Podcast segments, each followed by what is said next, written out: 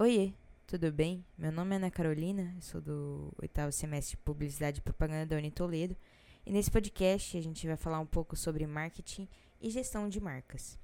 Bom, a gestão de marcas, ou também conhecido como branding, é um conjunto né, de processos que tem como objetivo melhorar o entendimento da marca por parte do público. O branding é criar uma boa reputação, é reforçar essa reputação, estimular lealdade, garantir qualidade, veicular uma percepção de valor maior e principalmente é criar um posicionamento da marca. Ao contrário de que muitos outros pensam, a marca não é apenas um logotipo, né? Vai muito além disso. A marca é um conjunto de signos e símbolos alguns dotados de certa subjetividade que remetem a um produto, serviço ou uma empresa. Ela é, sim, o logotipo, o nome do produto, empresa, o slogan, as cores, mas também os valores que estão relacionados ao que esses recursos linguísticos e visuais representam. Por exemplo, além da maçã, a ideia do minimalismo, eficiência e design. Por trás da Apple também faz parte da sua marca. A partir daí, a gestão de marcas ou branding existe para a Apple. Siga sendo percebida dessa maneira como uma empresa que produz aparelhos bonitos, que sejam fáceis e bons de usar. Ou seja, a reputação e a história da empresa também ajudam a compor uma marca. É, portanto, é uma soma desses atributos, né? Mais do que nunca, atualmente, é importante que as ações relacionadas ao branding estejam alinhadas com os demais setores da empresa.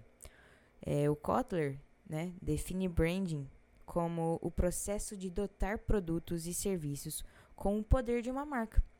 Ele diz que o ponto de partida é a criação de características próprias e exclusivas, o que isso inclui dar a ele um nome e outros elementos que ajudem a identificá-lo, diferenciando dos concorrentes. Nisso, a gente entra em, é, nas principais estratégias né, que existem dentro do branding ou da gestão de marcas, que é o autoconhecimento, que acaba sendo fundamental, né, para que conheçam a empresa de verdade. A gente fala aqui é, da análise SWOT, falando das forças, fraquezas, oportunidades e ameaças, mas também da essência, né?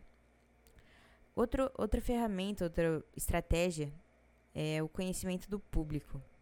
É, qual o perfil do público que já é consumidor da marca? Qual é o perfil do público que se deseja conquistar, né?